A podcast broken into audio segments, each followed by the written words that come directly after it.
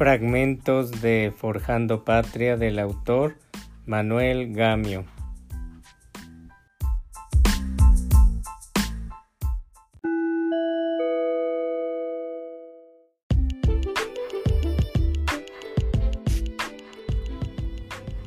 Queridos amigos de Ciudad de Lectores, les había prometido que se había programado un podcast acerca de el tema de política, pero viendo que pues ya en estos momentos resulta un poco anacrónica la opinión acerca de política, eh, me voy a saltar ese tema por uno que pudiera ser un poquillo más interesante, que es nuestra transición religiosa.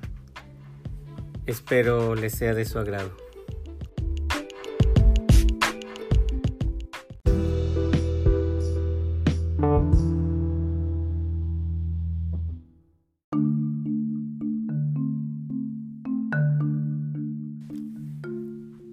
Transición religiosa.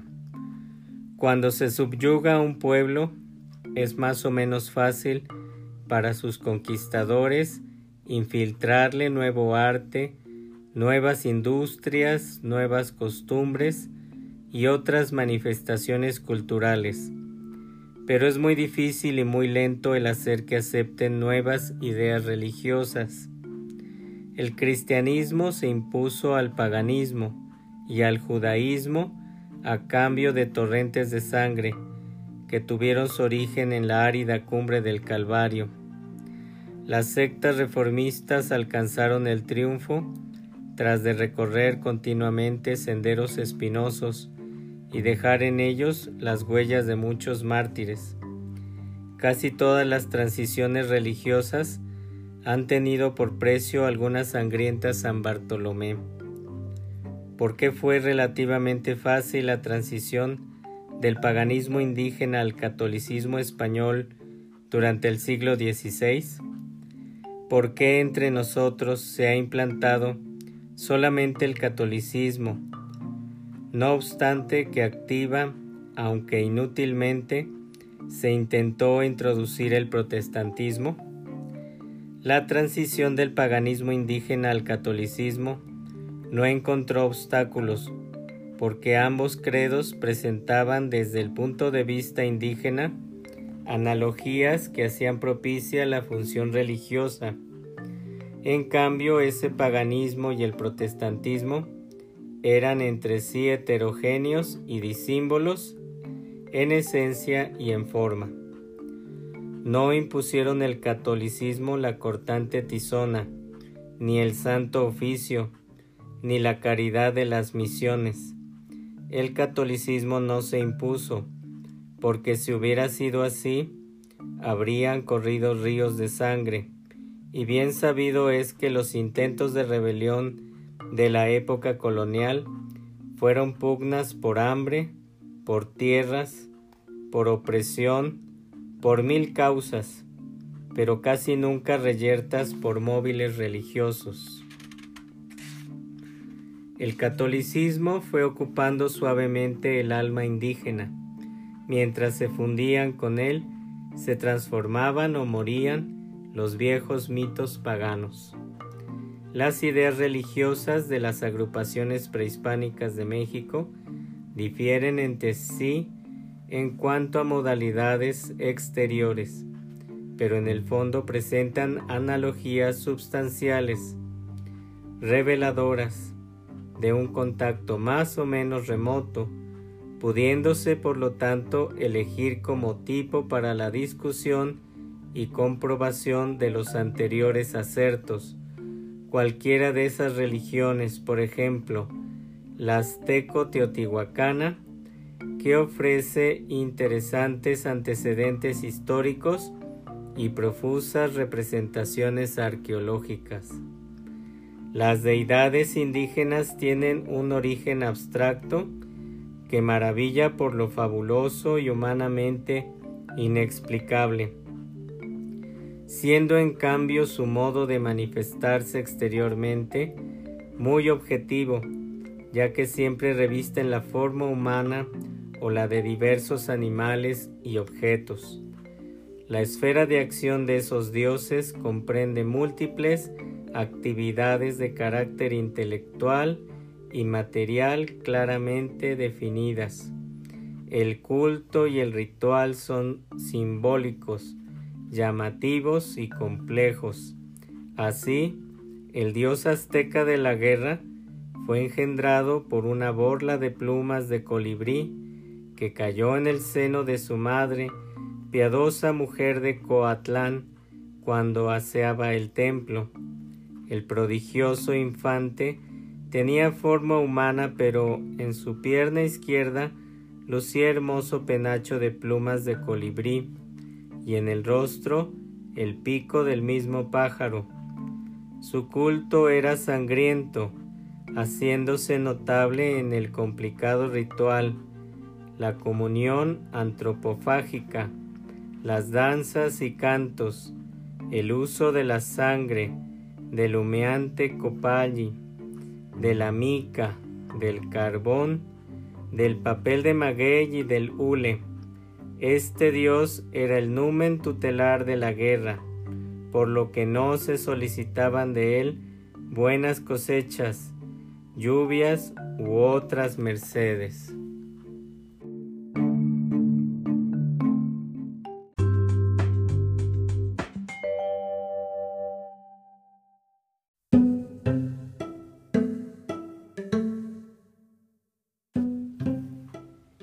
Insistamos en lo subdivididas que estaban las atribuciones divinas. Eran cuatrocientos los dioses del pulque. No debe escandalizarnos el número de las pulquerías actuales. El amor casto y el espurio, la muerte, la maternidad, la vejez, estaban presididas. Dependían, pudiera decirse, de una o varias divinidades.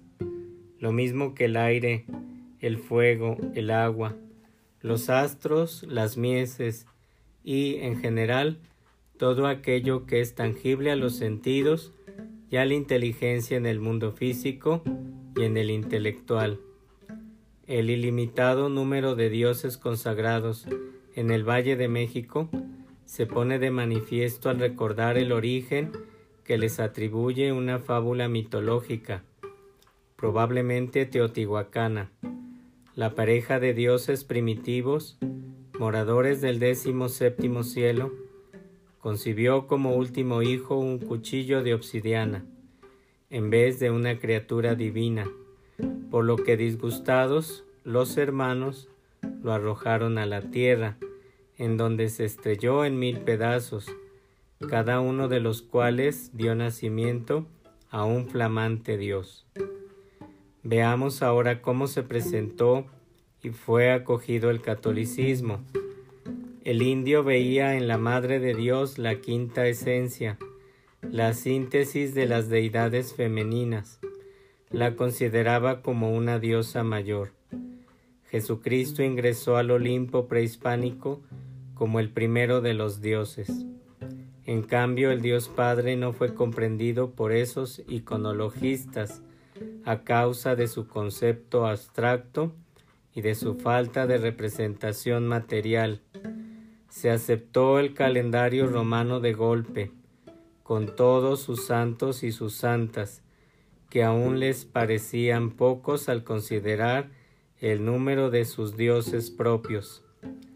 Los dogmas y los misterios que traía consigo la nueva religión fueron acatados sin tratar de comprenderlos, como se había acatado dogmáticamente los misterios originales de la vieja religión.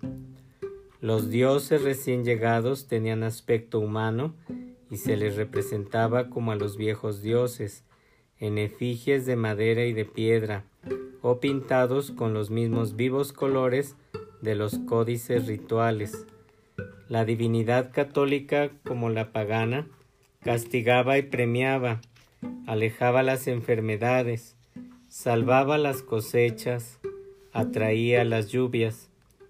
Por último, el pomposo ritual romano, en que son obligados los oros y pedrerías de las capas pluviales, el brillo de los bronces, las ascuas de mil cirios, las densas nubes de incienso y la imponente música religiosa recordaba a los vencidos los días gloriosos en que sus sacerdotes de blancas túnicas ascendían pausadamente las escaleras del templo, musitando oraciones y agitando banderolas de papel salpicadas con gotas de hule, mientras arriba los braseros sagrados humeaban sin cesar, velando los hieráticos rostros de las deidades, y abajo la multitud azorada se estremecía entre un gran silencio de pavor y de fe.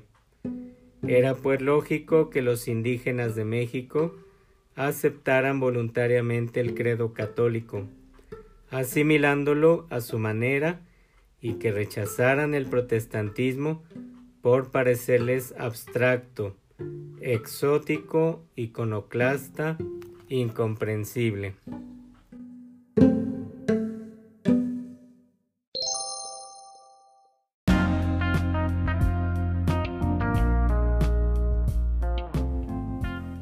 Nuestros católicos, la inmensa mayoría de nuestra población profesa el catolicismo.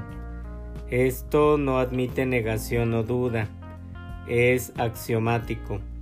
Desgraciadamente no todos son sensatamente católicos. En México hay tres clases, los católico-paganos, los verdaderos católicos y los utilitarios. Los católico-paganos, aunque forman mayoría, constituyen social e intelectualmente el elemento inferior, el que requiere 20, 50 o más años para adquirir la religión, el idioma y la cultura que le son indispensables para poder incorporarse a la civilización contemporánea universal. Citemos algunos casos relativos a esta mixta religión. En la sierra de Songolica, Veracruz, diseminados en las riberas de los ríos Coyolapan y Alto Totonga, hay indígenas de diversas filiaciones étnicas, popolocas, mixtecas, zapotecas, etc. Casi todos estos indios confirman a sus hijos se casan y mueren en el seno de la Iglesia Católica. En cambio, muchas otras ceremonias que son también de gran importancia en su vida presentan franco sello de paganismo.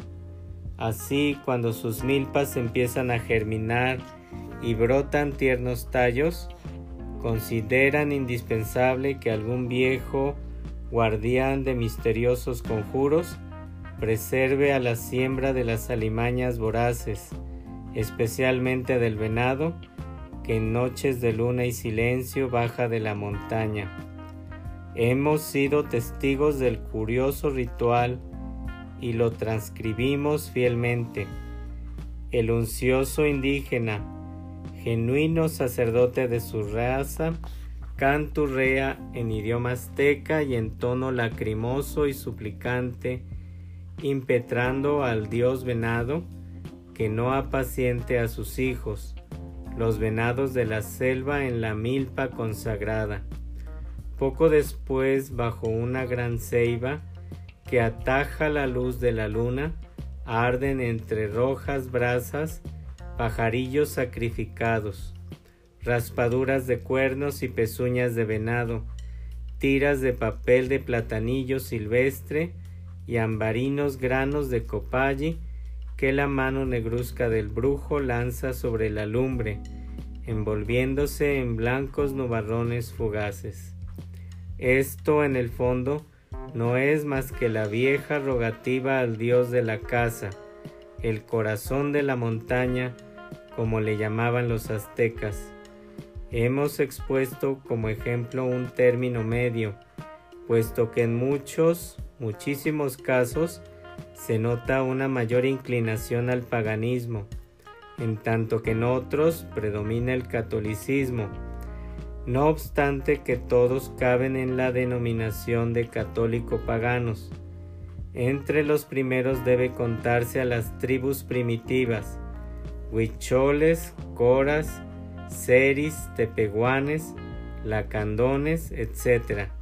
Y entre los segundos a los indios que viven cerca de las ciudades, a la inculta gleba de las mismas y también, por qué no decirlo, a otras gentes que no son indios ni forman en la gleba, pero que comulgan con ambos en superstición pagana.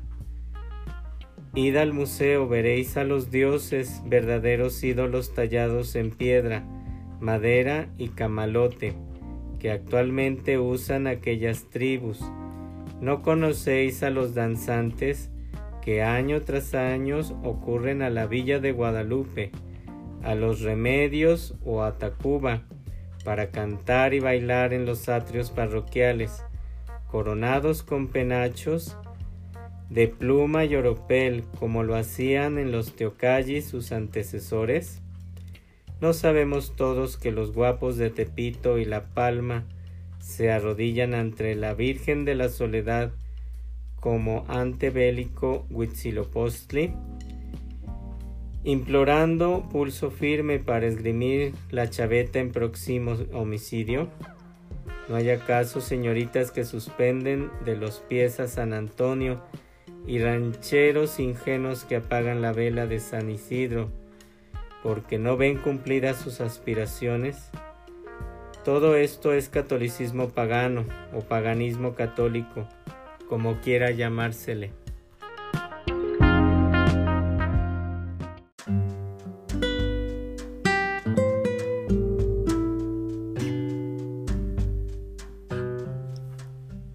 Los verdaderos católicos son creyentes firmes, sinceros, sin convencionalismos.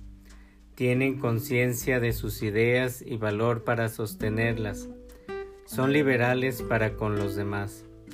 Estos católicos chicotean de continuo a los mercaderes del templo y llevan en los labios y en el corazón aquellas dos sentencias que es tan conveniente generalizar en nuestro país, al César lo que es del César, y mi reino no es de este mundo. Con amplio criterio comprenden lo infinito de la divinidad.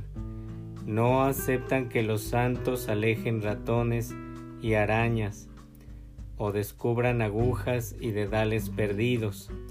Admiten la ciencia como es la ciencia y la religión como es la religión comprenden que el fanatismo ofende a Dios y a ellos mismos y huyen de los fanáticos como de la peste.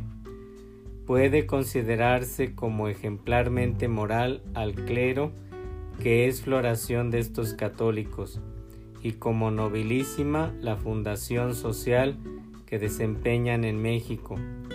Respecto y garantías para los verdaderos católicos.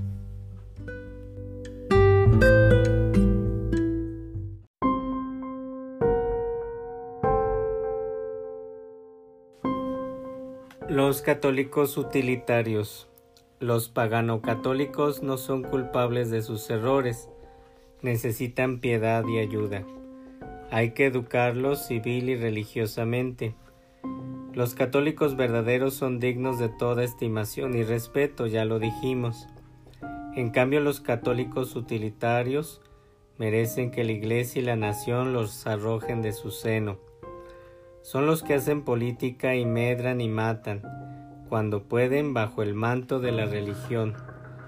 Por fanatismo restituirían al santo oficio en sus funciones. Por avaricia volverían a vender a Cristo, solamente que en más dineros que lo hizo Judas. Por cobardía negarían al Señor tantas veces que no bastarían los gallos del mundo para cantarlas. Estos católicos producen, crean un clero de camarilla, el cual naturalmente es enemigo del de los otros, los verdaderos católicos. Estos individuos quieren hacer triunfar sus bastardas ideas con rogativas y funciones religiosas, pero eso sí, no sacarán un centavo de la bolsa, ni el alfanje de la vaina para sostenerlas e impulsarlas. Encomiendan a sus esposas, a sus hijas y a sus hermanas la peligrosa política religioso-ministerial, en tanto que ellos, cobarde e hipócritamente, miran pasar una tras otra las cuentas del rosario. Pero lo que más subleva e indigna es que cuando estos señores ven atacados y destruidos sus manejos sucios, se arrojan inmediatamente la representación de todos los católicos mexicanos, se esconden entre ellos para confundirse, los colocan como baluarte o trinchera para que resistan el primer choque o todos si es posible. Y por eso es muy difícil que resulten ilesos los verdaderos católicos, los respetables y dignos, cuando son perseguidos los otros, los perniciosos y utilitarios. Es muy sensible que entre nosotros no se haya popularizado una pastoral del arzobispo de Quito, Ecuador, señor don Federico González Suárez, que reprodujo la prensa mexicana hace algunos años y en la cual se lanzaba verdadero anatema contra los católicos utilitarios.